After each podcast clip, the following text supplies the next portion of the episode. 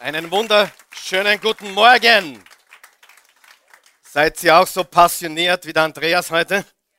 Er war so begeistert, dass er das Video fast vergessen hätte. Aber er hat recht, ich bin radikal. Radikal ist überhaupt nichts Negatives. Radikal bedeutet, schon mal gehört von Radieschen? Das gleiche Wort. Radieschen kommt von radikal, bedeutet Wurzel.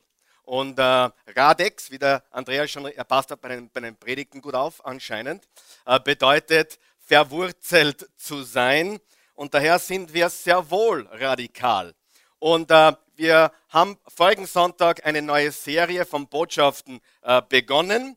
Wenn du heute neu dazugekommen bist oder zum ersten Mal dabei bist oder auch zuschaust, dann äh, macht das überhaupt nichts. Wir freuen uns, dass du da bist und du verpasst bei uns überhaupt nichts. Du kannst auf unseren Webcampus gehen, auf oasechurch.tv. Du kannst alle Botschaften nachhören, nachschauen. Und äh, diese Sendung jetzt wird um 12.30 Uhr noch einmal wiederholt in voller Länge und dann um 14.30 Uhr noch einmal wiederholt. Wir haben jetzt jeden Sonntag 10.30 Uhr, 12.30 Uhr und 14.30 Uhr und ihr könnt es ruhig weiter erzählen. Die Serie lautet Was zum Teufel? Was zum Teufel ist los in unserer Welt? Billy Graham, wahrscheinlich der bekannteste evangelikale Prediger äh, des letzten Jahrhunderts oder überhaupt der Menschheitsgeschichte, also das, was der Papst für die Katholiken ist, ist Billy Graham für die Evangelikalen. Und äh, er wird heuer äh, 98. 98 Jahre alt. Wer hat ihn schon mal gehört, predigen in einem Stadion oder im Fernsehen? 98 wird er. Und er predigt immer noch von zu Hause über Video, so wie ich. Äh, er, er, er geht nicht mehr fort, aber er predigt von zu Hause aus das Evangelium. Und er hat Folgendes gesagt. Die Ereignisse in unserer Welt überschlagen sich. Hat er recht? Hat er recht oder, oder nicht?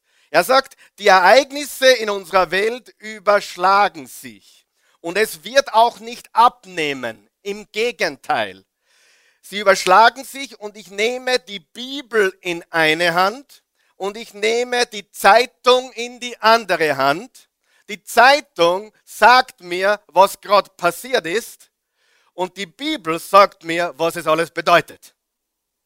Und das ist genial. Sieh, wir haben Antworten darauf, was in der Welt geschieht. Und die Antworten, liebe Freunde, finden wir im Buch der Bü Bücher, in der Bibel, in der Heiligen Schrift, in dem Wort Gottes. Und äh, ich wurde die Woche gefragt, warum schaut deine Bibel so lediert aus? Dann habe ich es pickt. Und nachdem ich nichts Durchsichtiges gefunden habe, habe ich es braun gepickt. Warum ist sie so lediert? Weil ich sie jeden Tag verwende. Ich lese das Wort Gottes jeden Tag. Und weißt du was? Das gibt mir die Kraft in meinem Leben. Es gibt mir die Kraft zu leben und zu überwinden.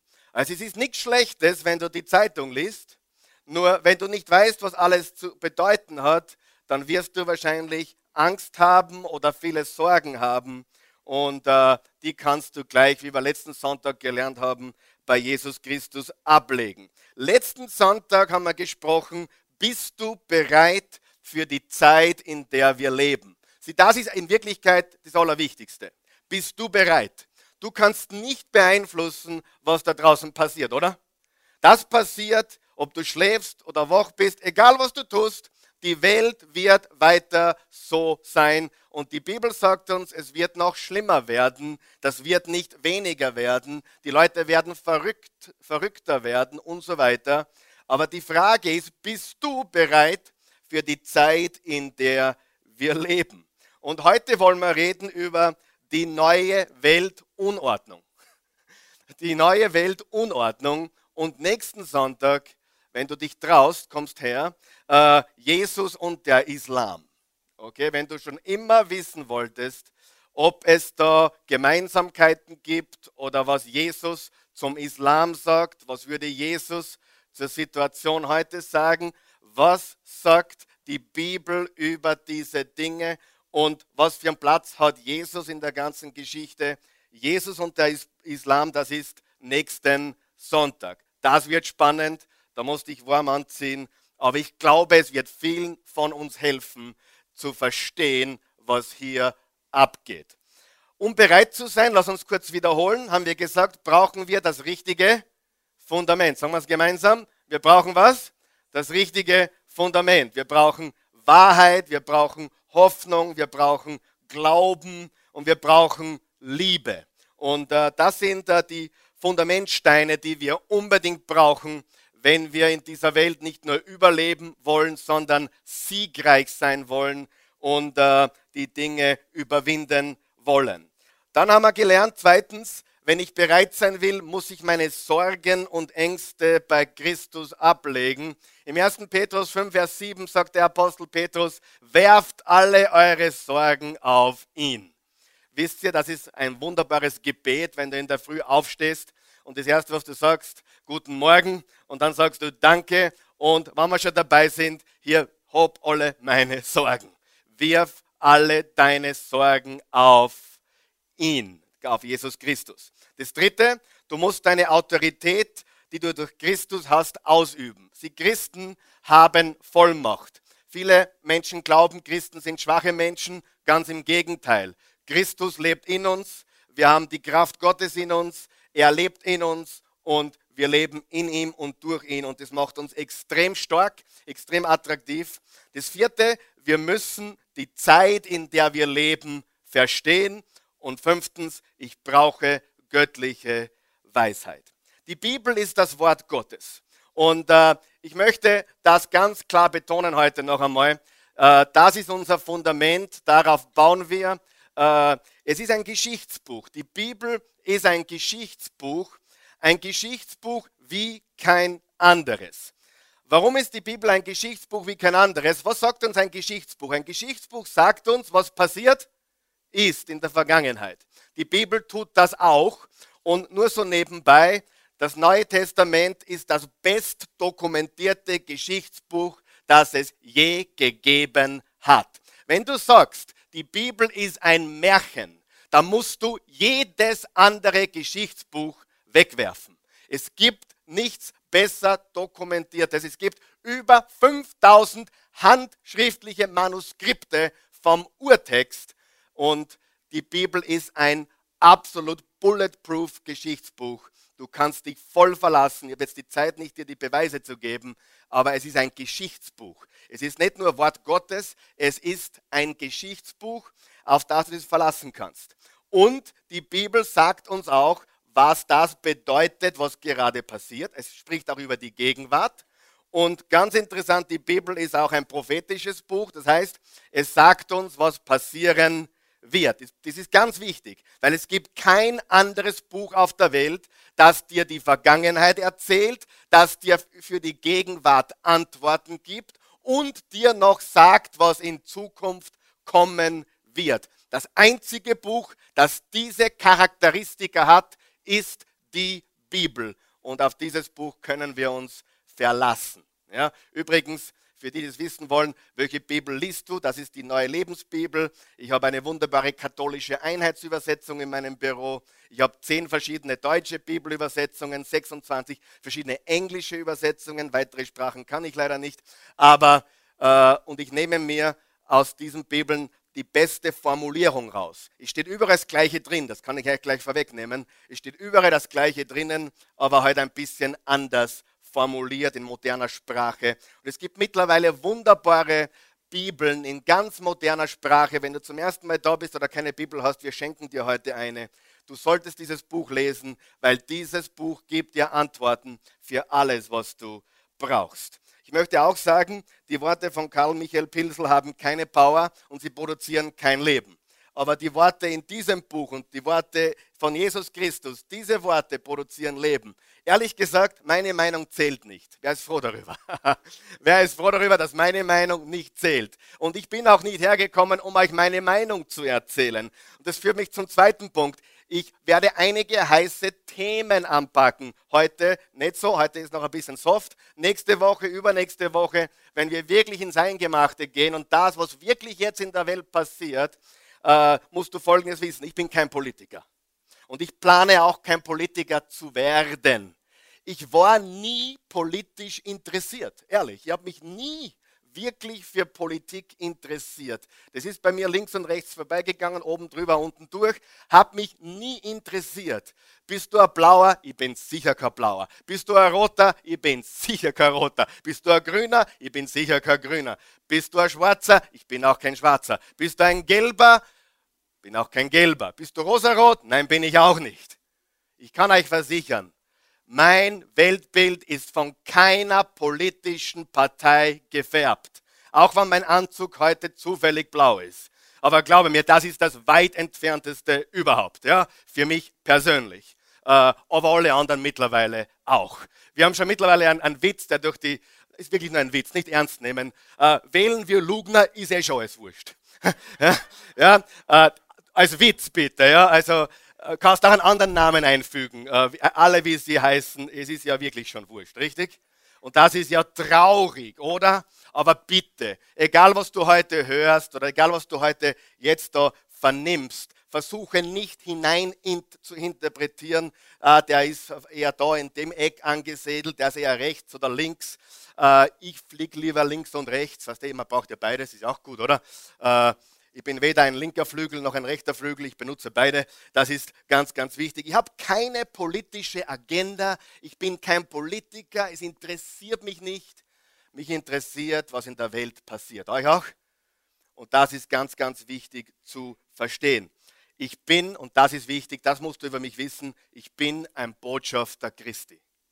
Ich bin ein Botschafter Christi und zwar nicht der Botschafter meiner Frau, sondern der bin ich manchmal auch. Ich bin ein Botschafter von Jesus Christus. Ja? Ich bin ein Botschafter von Jesus Christus und habe daher nicht meine Meinung zu vertreten, sondern die meines Meisters, die meines Bosses, die meines Vorgesetzten und dieser heißt Jesus. Er ist der König der Könige, er ist der Herr der Herren, er ist der Name über allen Namen, er ist das Alpha und Omega, er ist das und alles dazwischen. Das ist mein Jesus, mein bester Freund und dessen Botschafter bin ich. Schauen wir uns den ersten Vers auf unserer Outline an. 2. Korinther 5, Vers 20 bis 21. So sind wir Botschafter Christi. Was sind wir? Wer ist ein Botschafter Christi? Wir alle, die wir an Christus glauben, haben, wie wir letzten Sonntag gelernt haben, über Jesus zu sprechen. Wir sind Botschafter Christi und Gott gebraucht uns, um durch uns zu sprechen. Glaubst du, dass Gott durch dich sprechen, sprechen möchte, dass er durch dich spricht? Ganz, ganz sicher. Das Problem ist nur dann, wenn du nicht weißt, was er zum Sagen hat. Deswegen musst du wissen, was in seinem Wort steht und du musst wissen, was seine Botschaft ist. Aber wir sind Botschafter Christi. Ich bin Stellvertreter für Christi. Ich, du bist Stellvertreter für Christi. Wir sind sein Leib auf dieser Welt. Und es ist die wichtige Frage, in welcher Zeit leben wir? Es ist unbestritten, dass sich die Welt in den letzten zehn Jahren, nur zehn Jahren mehr verändert hat als die 100 Jahre vorher. Wenn du allein die Technologie anschaust, die, die Entwicklungen, die da stattgefunden haben, äh, dann, dann siehst du, was für eine gewaltige Entwicklung äh, die Welt gemacht hat. Ich kann mich erinnern, wie ich mein erstes SMS geschickt habe. Das war 1998. Mein erstes SMS. Das war noch so ein kleines, eine kleine Nokia-Gurke. Äh, die gibt es, glaube ich, heute gar nicht mehr im Umlauf. Äh, und äh, ich kann mich erinnern, wie ich mein erstes iPhone bekommen habe. Das war vor vier Jahren. Also ich, ich sage euch, die Welt hat sich so dermaßen verändert. Es ist gewaltig. Eine Familie hat so eine große, große Großvateruhr im Wohnzimmer gehabt. Kennt ihr die? Die, die äh, so diesen, diesen Gong macht. Wenn es 1 Uhr ist, Gong. Wenn es 2 Uhr ist, Gong, Gong. Ja, kennt ihr das? Wer kennt das? 3 Uhr, Gong, Gong, Gong. Also du weißt immer vom Gong her, wie spät es ist. Und mitten in der Nacht äh, hat diese Uhr irgendeinen Fehler und sie gongt 13 Mal und einer von den Burm wacht auf mitten in der Nacht und sagt und schreit durchs Haus, alle aufwachen! So spät war es noch nie. Und ich sage euch, das ist die Wahrheit. So spät war es noch nie. Und Jesus spricht über die Zeichen der Zeit. Du musst blind sein, wenn du nicht erkennst, dass wir in turbulenten, noch nie dagewesenen Zeiten leben. Du musst absolut blind sein, du musst dich eingegraben haben in ein Loch. Aber Jesus spricht über die Zeichen der Zeit. In Matthäus 16, Vers 1 bis 4 sagt er zu den Pharisäern, dass sie die Zeit nicht einordnen können, dass sie kein Verständnis haben für die Zeit, in der sie leben. Dann in Matthäus 24 spricht er über die Zeichen der Zeit. In Markus 13 im Lukas 21 und da spricht er überall über die Zeichen der Zeit, über das Ende dieses Weltsystems und über seine Wiederkunft. Und ja, Jesus Christus wird wiederkommen. Und dann lest du weiter Paulus. Paulus spricht über die letzten Tage, er spricht über die, die Ende, äh, das Ende der Zeitalter und dann auch Petrus. Und ich möchte euch jetzt vorweg einmal drei spezifische Zeichen der letzten Zeit äh, aufzeigen. Wir haben letztes Mal schon über einige, mehrere gesprochen, aber ich gebe euch jetzt die, die drei wichtigsten Kennzeichen von der Zeit, in der wir heute leben. Und ich glaube, äh, egal wo du in deinem Glauben an Gott stehst, du wirst hier sehen, dass das absolut auf der Hand liegt, dass du das in der Welt sehen kannst. Das erste, das erste ist der zunehmend, der zunehmende moralische Verfall. Ich glaube, du musst blind sein, wenn du das nicht siehst, oder? Ja, wisst ihr, dass wir in einer Gesellschaft leben? Ich habe einen Artikel gelesen. Ich habe mich in letzter Zeit öfters einmal äh, habe mir die jungen Leute angeschaut und ich liebe junge Leute. Wer liebt junge Leute auch? Wer von euch weiß, äh, einige in meiner Generation oder noch älter sind ein bisschen ein anderer Schlag noch. Ja, wer gibt mir da recht? Wir sind old school. Aber vergesst nicht, ohne old school gibt es keine new school. Gibt es nicht. Aber du musst eines wissen. Äh, wir sind aufgewachsen, ich bin aufgewachsen, wenn ich einen Fehler gemacht habe, ich hatte ein Schuldgefühl. Wer weiß, was ich meine? In der heutigen Zeit, und ich habe eine Studie gelesen von einem Doktor, irgendwas Magister, mein Freund der Andreas hat mir das zum Lesen gegeben, der hat das gefunden, haben wir es weitergeleitet. Ich gesagt, lies, das. Wir leben in einer Zeit, wo junge Menschen gar kein Schuldbewusstsein mehr haben. Es ist unfassbar. Und ich habe mir oft gedacht, ich habe oft mit jungen Leuten geredet, aber gedacht, komme ich nicht durch, bin ich so blöd, versteht mir der nicht. Äh, der sagt, ja, ja, hast eh recht aber da ist kein Schuldbewusstsein zu spüren. Oder bei vielen natürlich nicht. Einige haben es natürlich doch noch mitbekommen, aber das ist gewaltig. Wer von euch weiß, ohne Schuldbewusstsein gibt es keine Veränderung. Ohne, ohne zu glauben, ich liege falsch, äh, gibt es keine Umkehr, gibt es keine Reue, gibt es kein, keinen neuen Weg. Und wenn wir eine Generation haben, die komplett ohne Schuldgefühl lebt. Es ist ja gut, wenn wir Schuldgefühle haben. Dann gehen wir zu Jesus und der nimmt sie uns. Ist das nicht toll? Weil er uns vergibt. Aber dann gehen wir einen neuen Weg. Aber wenn wir versagen, wenn wir uns verfehlen, dann spüren wir, ich habe mich schuldig gemacht, richtig? Und das geht zunehmend verloren. Und wir reden da von einer Generation, von meiner vielleicht zu der von der heutigen äh, jungen Generation. Und ich habe auch gemerkt, äh, das ist mir auch aufgefallen, ähm, vielleicht täusche ich mich mir auch, ich bin 45, aber wenn ich mir manche 30er oder Ende 30er anschaue, nur 6, 7, 8 Jahre jünger als ich, da hat dieser Schlag schon ein bisschen eingesetzt, kommt mir vor. Also ich bin da wirklich noch oldschool aufgewachsen. Wir reden da von Werte, wir reden von Moral, wir reden von Standard. Und liebe Freunde, wer da an eine Evolution glaubt, der tickt nicht richtig. Wir erleben keine Evolution. Der Mensch wird immer besser und schlauer und toller und schöner und älter, richtig? Und jung bleibend älter und er schaut mit 80 noch aus wie mit 60 und 60 ist dann nur 40. Richtig? Und wir glauben tatsächlich, wir, find, wir befinden uns in einer Evolution des Menschen. Wann wachen wir auf? Wir, wir befinden uns nicht in einer Evolution, wir befinden uns in einer Devolution. Gibt es das Wort überhaupt? Keine Ahnung, ist wurscht. Jetzt gibt es es. Ja, wir äh, befinden uns in einer Devolution. Wir gehen rückwärts.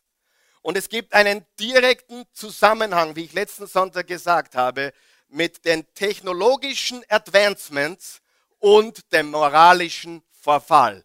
Der Mensch wird immer gescheiter, besser, schneller, schöner, toller, cooler, geiler oder was auch immer. Und auf der anderen Seite verfallt die Moral, die Werte, die Standards komplett. Du kannst das beobachten oder bin ich der Einzige, der das sieht? Liebe Freunde, die Politiker sind nur ein Spiegelbild unserer Gesellschaft. Sie, die, die, die sechs Bundespräsidentenkandidaten oder die, die, unsere Minister oder die, die im Nationalrat sitzen, glaubst du, die haben das dienende Denken noch in sich? Ja, schon, mir selbst dienen. Ja, ich diene mir, selber dienen mir. Ja, aber wir haben keine, wir haben keine Diener mehr, wir haben keine Staatsmänner mehr. Und du brauchst nur die, die Leadership. Gibt es ja gar kein Leadership, das ist ja Kasperl, der hat kein Leadership. Das ist, du musst dir, und ich bin nicht kritisch, ich sage nur, was wirklich, was wirklich Wahrheit ist. Und du, du kannst das sehen und das ist das Spiegelbild unserer Gesellschaft. Punkt. Brauchst gar nicht weiter schauen, schau dir die Politiker an. Das ist der Querschnitt unserer Landschaft. Gottlos, ja, selbstsüchtig, eigennützig, ja, untreu, etc., etc., etc., etc. Und wenn die Spitze des Volkes so ist, brauche ich mir nicht überlegen, wie das Volk ist, oder? Wir sehen das ganz deutlich. Und das ist eine Entwicklung, bitte, wie ich letztes Mal schon gesagt habe, die man auch in den letzten 30, 40 Jahren deutlich sieht. Diktatoren und böse Leute gab es immer schon. Aber es, es gab auch damals Staatsmänner und es gab Männer und Frauen auch, die wirklich ihrem Land und ihrem Gott dienen wollten. Und Abraham Lincoln, der großartigste Präsident der amerikanischen Geschichte, hat beim Bürgerkrieg eine Gebets- und Fastenzeit aus, ausgerufen. Vor, vor dem Bürgerkrieg, während des Bürgerkriegs und nachher. Er hat gesagt, lasst uns beten, lasst uns vor Gott treten und lasst uns Ehrfurcht vor dem Herrn haben. Und das macht einen gewaltigen Unterschied. Wenn wir Gott ausladen, wird er sich nicht aufdrängen. Das ist ganz sicher. Er ist ein Gentleman, liebe Freunde. Wir haben keine Evolution. Evolution heißt Fortschritte. Wir haben eine Devolution. Wir, haben, wir, wir machen Rückschritte, ohne es zu merken. Das hat sich eingeschlichen und es ist äh, ein gewaltiger moralischer und menschlicher Rückgang. Gibt man da irgendwer recht heute Morgen? Ja? Ein moralischer und menschlicher Rückgang. Und es ist kühl, es ist kalt, es ist kein Erbarmen da, es ist keine Liebe da und das Schlimmste, was wir in der Welt haben, ist Gleichgültigkeit. Du bist mir wurscht, gib mich nichts an, lass mich in Ruhe. Richtig? Das ist das Schlimmste, was es gibt. Ich muss, immer, ich muss mir immer auf die Lippen beißen, wenn jemand sich nicht einmischt. Also ich bin jemand, ich mische mich gern ein, um jungen Menschen oder schwächeren Menschen zu helfen. Ja? Wenn ich Unrecht sehe irgendwo, ob es in der U-Bahn ist oder irgendwo, meine Kinder sind schon fast mit mir peinlich, aber ich mische mich ein. Wirklich, ich gehe zur Verteidigung für den, wo ich glaube, der ist im Unrecht. Ich mache das immer wieder. Und ich weiß nicht, ob das gut oder schlecht ist, manchmal ist es vielleicht nicht so gut, aber grundsätzlich, wer von euch glaubt, wer immer wegschaut, das ist doch eine Katastrophe. Und wir können nicht wegschauen. Wir müssen eingreifen, weil eingreifen ist Liebe auch wenn es unbequem ist. Und Liebe ist manchmal sehr unbequem. Schau dir den geistlichen Zustand an. Ist es eine Evolution oder eine Devolution? Ja? Schau dir den Zustand der Familie an. Wir wundern uns, warum uns andere Kulturen und andere Länder überlaufen und es einen echten Österreicher in 50 Jahren wahrscheinlich gar nicht mehr geben wird. Ich habe letzten Sonntag mit jemandem gesprochen, der ist Lehrer in der zweiten, äh, in der zweiten äh, Hauptschule. Und er hat gesagt, in seiner Klasse ist kein einziger äh, äh Österreicher mehr. Es sind alles Integrationskinder. Jeder Einzelne. Und ich sage nicht, dass das schlecht ist, aber wenn wir die Familie abschieben und keine Kinder mehr machen, hallo, ist da jemand? Und wir das Single-Leben hochleben lassen, wie wenn es das Größte wäre, was es überhaupt gibt. Single-Leben hat seine Zeit, aber wer von euch glaubt, wir müssen die Familien stark machen? Wir müssen die Familien stark machen. Und äh, es gibt zu viele, zu viele Familien, wo nur Mama ist oder manchmal auch nur der Papa. Aber wir leben in keiner, keiner Verbesserung. Wir machen definitiv Rückgänge in unserer Entwicklung, Rückschritte. Geistlicher Zustand, stimmt es mir überein? Fortschritt oder Rückschritt? Zustand der Familie, Fortschritt oder Rückschritt? Zustand unserer Kinder, Fortschritt oder Rückschritt? Findest du heute noch selten, ich meine, hier, ich rede ja zu denen, die so stark und kraftvoll sind, ja, aber findet, findet in der heutigen Zeit noch Kinder, die wirklich, also oder, oder junge Erwachsene, die wirklich emotionale Stärke haben? Wenige. Die meisten sind weich. Und ich sage dir, wir erziehen unsere Kinder falsch, weil wir ein Wort komplett falsch verstanden haben. Wisst ihr, was das meist missverstandene Wort in unserer Sprache ist? Toleranz. Wir haben keine Ahnung. Wenn wir das Wort Toleranz sagen, wir haben keine Ahnung, wovon wir sprechen. Und weißt du, was ich aus Erfahrung sage? Die, die am meisten auf Toleranz pochen, sind die untolerantesten überhaupt. Probier es einmal. Und wir haben völlig verstanden, falsch verstanden, was es bedeutet zu lieben. Wenn ich mein Kind liebe, dann zeige ich dem Kind Recht und Unrecht. Richtig? Wenn ich mein Kind liebe, dann zeige ich ihm die Grenzen auf. Richtig? Aber wir haben heute eine komplett, eine Erziehung, die ist komplett auf den Mittelpunkt des Kindes abgestimmt. Und dann kreiert das natürlich Monster. Ich habe 14-jährige Buben zum Papa sagen gehört, ihr Papa heute Goschen. Wörtlich. Ich, ich mache das jetzt 18 Jahre. Ich habe euch ihr habt wahrscheinlich alles gehört und alles gesehen, was du dir vorstellen kannst. Und auch nicht vorstellen kannst. Aber Papa heute Goschen. Und noch schlimmer war einmal, da hat er gesagt, Richard heute Goschen. Wenn mein Kind mich beim Vornamen nennt, Dann wacht er drei Tage nicht auf. Nein, Spaß. Dann werden wir nochmal flachlegen. Spaß. Nein, das ist, eine, das ist komplett falsch. Das ist hier meine Meinung. Markus, do you agree? Huh? Absolut. Wir leben in einer Zeit, wir haben, das, wir haben es komplett falsch verstanden. Und Toleranz ist nicht Liebe. Toleranz heißt, mach was du willst. Wer von euch weiß, mach was du willst, ist nicht Liebe. Und wir haben eine Machwast-Wüst-Gesellschaft und dann wundern wir uns, wo wir sind.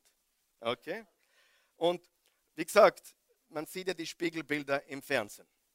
Und was brauchen wir? Umkehr. Übrigens, Umkehr bedeutet eine Veränderung der Gesinnung. Das biblische Wort Umkehr ist das griechische Wort Metanoia. Schon mal gehört? Metanoia bedeutet, sein Denken zu verändern und in eine andere Richtung zu handeln. So, das erste Zeichen unserer Zeit, wo wir sehen, dass wir wirklich in Höchstgeschwindigkeit auf etwas zurattern. Du sagst, ne, an das Ende oder an die Wiederkunft Christi glaube ich nicht. Aber du glaub, ich glaube, du musst sehr naiv sein, wenn du nicht glaubst, wir rattern auf was zu. Ich habe gestern mit jemandem geredet, der, der hat mir gesagt, in zehn Jahren gibt es kein Bargeld mehr keine Ahnung, ich habe so viele, so viele Theorien gehört, damit befasse ich mich nicht. Aber jeder denkende Mensch weiß, wir rattern mit Höchstgeschwindigkeit auf ein Desaster zu. Und deswegen müssen wir unsere Gesinnung verändern.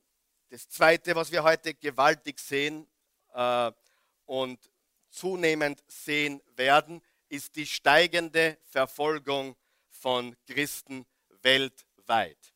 Ich meine, in, in manchen Ländern der Welt äh, ist es ja schon seit geraumer Zeit so. Ich meine, seit Christus gelebt hat, gibt es ja die Verfolgung der Christen, wo sie enthauptet wurden, wo sie in heißem Öl gekocht wurden, wo sie gekreuzigt wurden und verkehrt umgedreht wurden.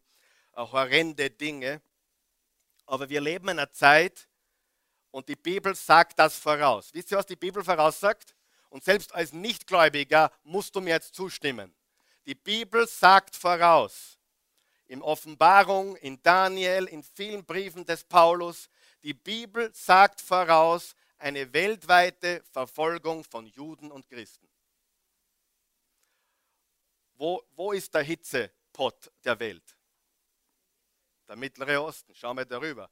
Immer wieder, immer wieder. Ein, ein kleines Land, so groß wie Niederösterreich und Oberösterreich gemeinsam und die ganze Welt dreht sich um dieses Stück Immobilie, Real Estate. Grund und Boden, wie man das nennen willst.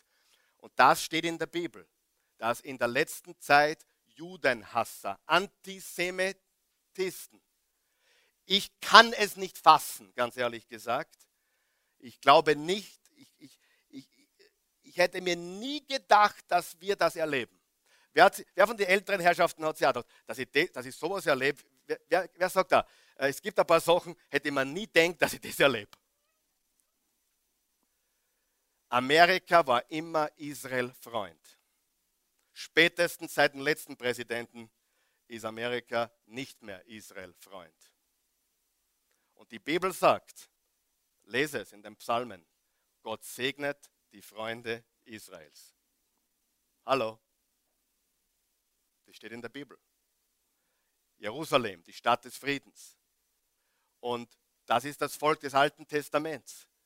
Und das Christentum kommt aus dem Judentum her raus. Jesus war ein Jude und also das Judentum und das Christentum hängen sehr eng zusammen. Und deswegen wird Israel so beschossen, weil es der Augapfel Gottes ist, steht im heiligen Wort Gottes. Das ist der Grund. Weil einen anderen Grund gibt es nicht. Gibt es sonst irgendein Land der Welt, was so unter Beschuss steht? Gibt es nicht. Der Grund ist, dass das das Volk Gottes ist. Und die Christenverfolgung, die hat schon lange begonnen und manche merken es auch jetzt schon am Arbeitsplatz, wenn sie sich outen, Christ zu sein oder sich für Jesus Christus bekennen. Zu mir kam vor kurzem jemand, sagte, Herr Pilsel, eine fantastische Rede. Woher haben Sie das alles? Ich habe ihm gesagt, schau her, da steht alles drinnen, was ich je gesagt habe, öffentlich. Da haben ich andere Sachen auch. Ja. Aber da steht alles drin, alles, was ich lehre, alles, was ich sage, alles, was ich von mir gebe, wird mit dem Wort Gottes geprüft, wird mit der Bibel gecheckt. Naja, ich glaube nicht, dass mich der wieder einladen wird. Aber weißt du, wie wurscht mir das ist? Wenn du für Christus aufstehst, dann wirst du natürlich Gegenwind erleben. Und das wird zunehmen. Du wirst sehen am Arbeitsplatz, dort wo du zu Hause bist, Du wirst als Christ als untolerant abgestempelt werden. Ah, du glaubst, Jesus ist der Weg, die Wahrheit das Leben. Ich sage jemand an, es glaubt nicht ich, das hat er selbst gesagt. Die, die Christenverfolgung wird zunehmen. Hundertprozentig, bereite dich darauf vor, zieh dich warm an, es ist so. Wir leben im Schlaraffenland nach wie vor, aber unser christliches Abendland steht unter Gefahr. Wir sind in Gefahr im 2. Timotheus 3, Vers 12 steht, äh, das heißt also, die Christenverfolgung wird auch die westliche Welt erreichen. Ja? Doch vergiss nicht, jeder, der an Jesus Christus glaubt, wie viele? Was heißt jeder glaubst? Jeder heißt? Jeder heißt was? Jeder. Okay, ich wollte nur sicherstellen, dass das Wort jeder verstehen. Jeder, der an Jesus Christus glaubt und so leben will, wie es Gott gefällt, muss mit Verfolgung rechnen.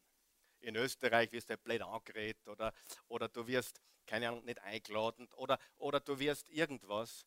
Aber es gibt Länder der Welt, da bezahlst du mit dem Leben, wenn du sagst, ich gehöre zu Jesus Christus. Und Freunde, das wird zunehmen. Das wird zunehmen. Das ist die Welt, in der wir leben. Und es wird nächsten Sonntag noch viel mehr Sinn ergeben, wann wir darüber reden, was da wirklich abgeht. Und das führt mich zum dritten Punkt. Das führt mich zum dritten Punkt. Und das steht auch in der Bibel und darüber reden wir die nächsten Wochen auch. Die Ausbreitung des radikalen, militanten Islams. Die Ausbreitung des radikalen, militanten Islams. Glaubst du wirklich, das überrascht mich, was da passiert? Wem überrascht es auch nicht? Wer weiß, dass das prophezeit ist im Wort Gottes? Und ich sage jetzt ein Geheimnis. Wer von euch weiß, wie alt der Islam ist? Mohammed war 600 nach Christus, richtig? Also ist der Islam 1400 Jahre alt, oder? Nein, der Islam ist 4000 Jahre alt. Er, ist, er geht zurück auf den Konflikt zwischen einem gewissen Isaac und Ismael. Kannst du dich erinnern an das im Wort Gottes? Die Nachkommen Abrahams. Isaac und Ismael. Aus Isaac kamen die Juden, aus Ismael kamen die, die ganze arabische Welt. Und das ist das, was wir heute hier sehen. Ihr, nur, nur, ich habe mir das nicht verkneifen können. Ein Vers, wir werden viel darüber reden die, letzten, die nächsten Wochen, aber nur ein Vers, der mir heute richtig in die Augen geschossen ist. Offenbarung 20, Vers 4. Was Johannes gesehen hat in der Zukunft. Da siehst du, wie relevant das ist. Johannes, das ist Buch der Offenbarung, schaut in die Zukunft. Ich sah die Seelen der Menschen, die man enthauptet hatte. Schon mal von Enthauptung gehört? Ich sage euch nächste Woche, wie das im Wort Gottes ganz klar beschrieben wird, dass diese Dinge in den letzten Tagen kommen und zunehmen werden. Er hat die Zukunft gesehen und sah Enthauptungen. Das hat es damals auch schon gegeben, aber wir wissen, was derzeit oder abgeht und abgegangen ist, oder? Das wissen wir schon, oder?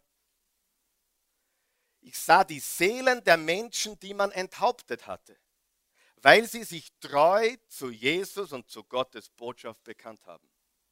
Sie hatten das Tier und seine Statue nicht angebetet, hatten sein Zeichen nicht auf ihre Stirn oder Hand getragen Jetzt lebten sie mit Christus und herrschten mit ihm tausend Jahre lang. Die wurden enthauptet und jetzt herrschen sie mit Jesus Christus. Siehst du, wie relevant die Bibel ist? Im Offenbarung 9 steht ein Vers, dass eine Armee sein wird von 200 Millionen Menschen. Das hat Johannes geschrieben, da gab es nur 180 Millionen. Er hat gesagt, es wird eine Armee geben von 200 Millionen Menschen. Es gibt derzeit, ganz einfach, es gibt ungefähr 5% radikale, militante Islamisten.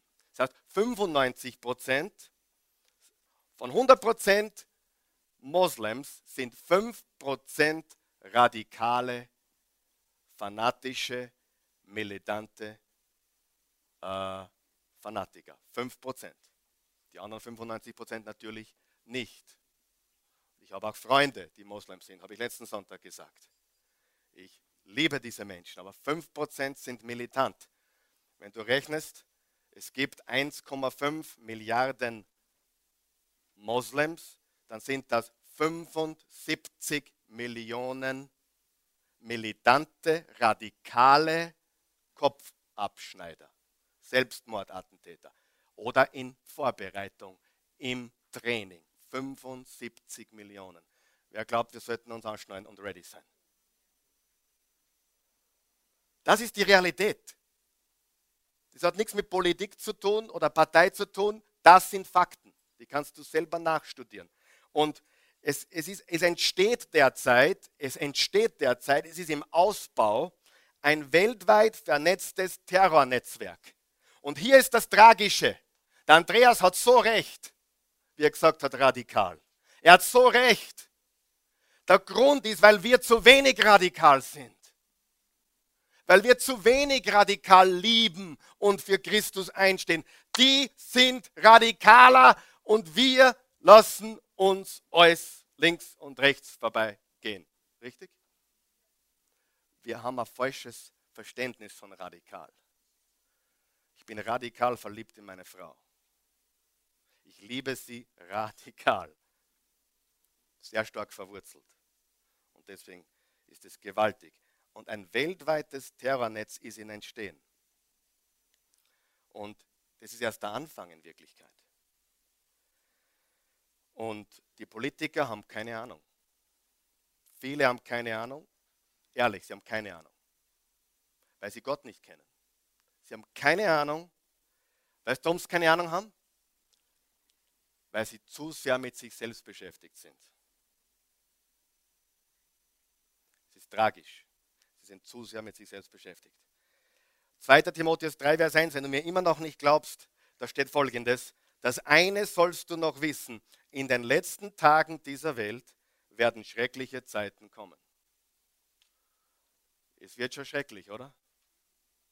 In den letzten Tagen werden schreckliche Zeiten kommen. Paulus sagt, schnall dir an, Paulus und Jesus, hier ist auch was Interessantes, beide,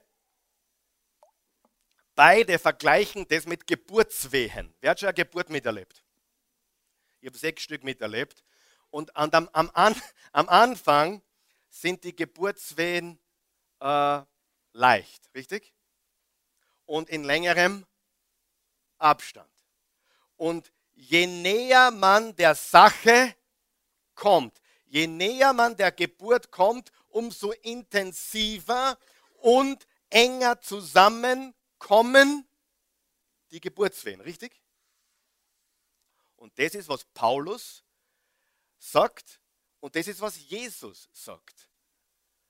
Dass es zu beobachten ist, wie die Intensität zunimmt und die Abstände weniger, kürzer werden. Das ist die Zeit, in der wir leben. So, was machen wir jetzt damit? Jetzt, Pastor, das ist die deprimierendste Predigt, die du je gegeben hast. Halleluja. Ich sage euch die Wahrheit. Wir haben keinen Grund, uns zu fürchten.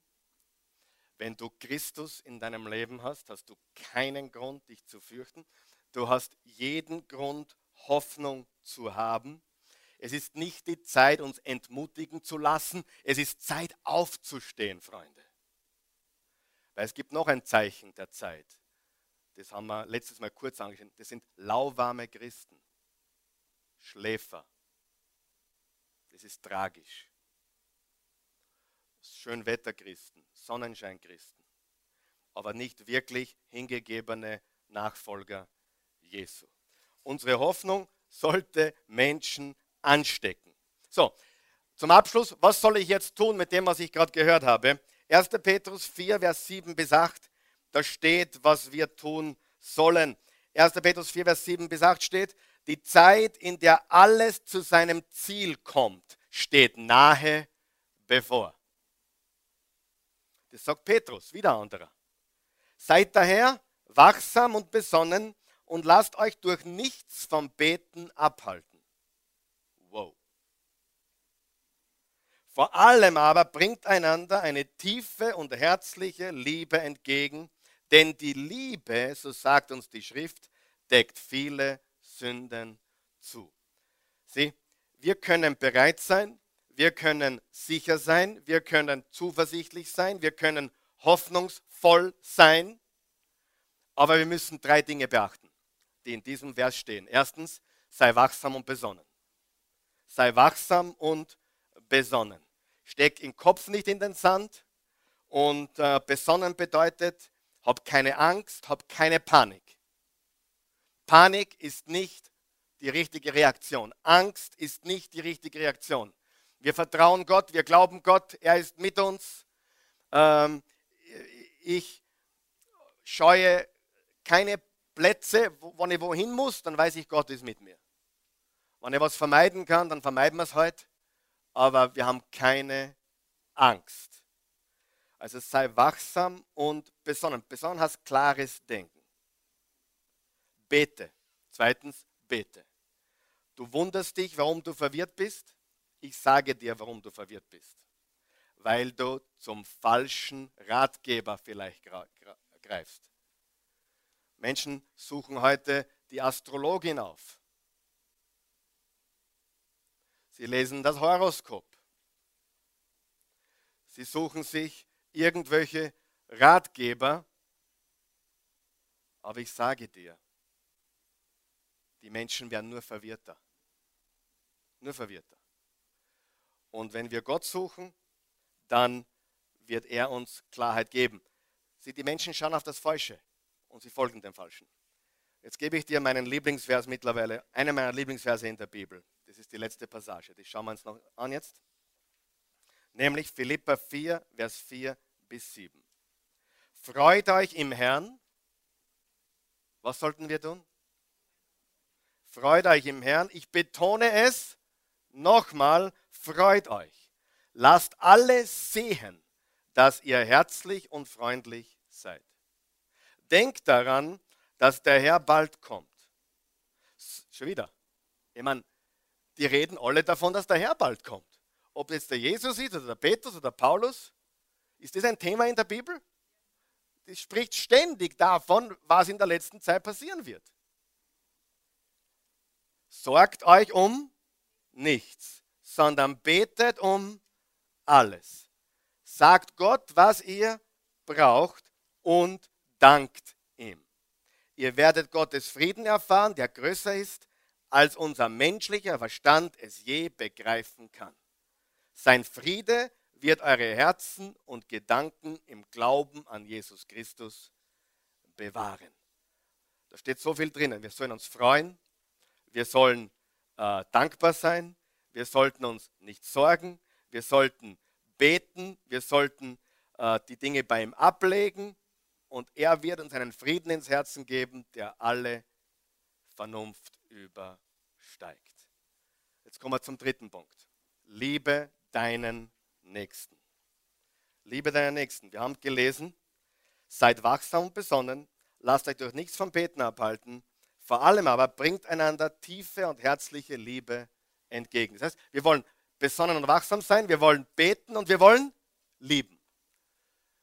Du sagst, Karl Michael, wie passt das zusammen mit dem, was du sagst über den Islam oder, oder militanten, mit der militanten Religion?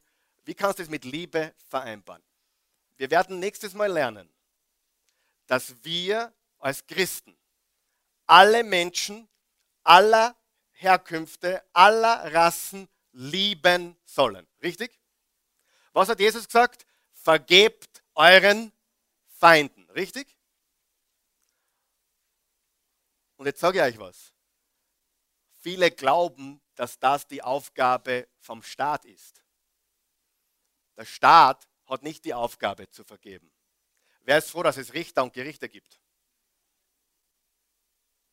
Es ist komplett, es ist, jetzt passt gut auf, es ist so wichtig, weil viele Menschen verwechseln Vergebung mit dem, was der Staat zu tun hat. Wisst ihr, dass in der Bibel steht, dass Gott Grenzen gezogen hat?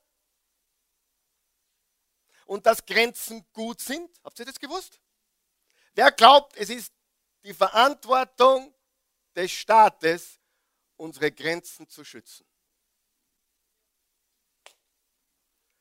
Es ist die Aufgabe des Staates, Übeltäter zu strafen. Richtig? Ist es das oder nicht? Muss ich dem Mörder vergeben? Ja. Was soll der Staat tun? Einsperren. Versteht ihr den Unterschied? Und viele Menschen vermischen das. Wenn der Staat seine Aufgabe tun würde und nicht alles unter dem Deckmantel von Toleranz, wir lieben uns alle so sehr. Ich liebe jeden Menschen. Ich habe dunkelhäutige Freunde, ich habe muslimische Freunde, ich habe buddhistische Freunde, ich habe homosexuelle Freunde. Ich liebe sie alle. Ehrlich. Und das verstehen sie dann nicht, dass ich sage, das ist aber nicht gut, was machen. Oder das passt nicht, was der tut. Oder sie oder das, die, die, die, die können nicht unterscheiden zwischen einem Menschen lieben, aber gerade die Wahrheit zu sagen und zu glauben. Das verstehen sie nicht. Der Staat hat die Verantwortung, die Bürger zu schützen, die Grenzen zu schützen äh, und Übeltäter zu beseitigen. Ja? Ich kenne jemanden, die wurde vergewaltigt. Sie hat ihren Vater nach langer, langer Zeit vergeben können. Die ist da in die Vase hergekommen, jahrelang. Hat ihren Vater komplett, ist gläubig geworden an Jesus Christus, war ungläubig zu ist gläubig an Jesus geworden, hat ihrem Vater vergeben. Sie wurde mit 13, 14, 15 vergewaltigt von ihrem eigenen Vater. Schlimm, schlimm, schlimm. Sie hat ihm vergeben und ihm erzählt, wie gut Jesus ist und dass ihm Jesus alles vergeben möchte. Aber wer von euch glaubt, solche Menschen gehören vom Staat? Versteht ihr den Unterschied? Wir als Christen lieben alle Menschen. Wir vergeben allen Menschen, aber wir sprechen die Wahrheit. Und der Staat hat dafür zu sorgen, dass wir in Sicherheit sind. Aber wir haben Tür und Tor der Welt, und ich meine jetzt nicht nur die, die, die Flüchtlinge oder sonst etwas, ich meine allgemein, wir haben durch Gottlosigkeit dem Teufel Tür und Tor geöffnet. Das ist die Wahrheit. Und deswegen sind wir da, wo wir sind. Österreich ist eines der gottlosesten Menschen der Erde. Europa ist das größte Missionsfeld der Erde. Die meisten Menschen sagen, ich mir meinen Gott so vor. Und weißt du was? Es ist wurscht, wie du ihn vorstellst. Er ist so, wie er ist. Wie wenn, mein, wie wenn mein Kind zu mir sagen würde, du Papa, ich stelle mir dir ein bisschen anders vor. Und ich sage, what she sees, what she get, baby. Und ich kann streng sein, aber meine Kinder wissen, dass ich sie liebe über alles. Ich kann, ich kann ihnen die Grenzen aufzeigen. Und die Christi äh, hat einen super Job gemacht und darum haben wir heute super Kinder. Aber wir haben Verantwortung. Und äh, wir müssen verstehen, was es geschlagen hat. Es war noch nie so spät wie jetzt. Lass uns aufstehen. Guter Gott, wir loben dich, wir preisen dich, wir erheben dich, wir danken dir. Wir geben dir Lob und Preis und Ehren. Wir danken dir dafür, dass du wirklich jeden Menschen liebst. Egal woher der Mensch kommt, was der Mensch getan hat, was der Mensch denkt, du bist ein liebender Gott. Und du gibst jedem der diese Liebe annehmen möchte, die Chance, das zu tun. Du sagst, komm zu mir.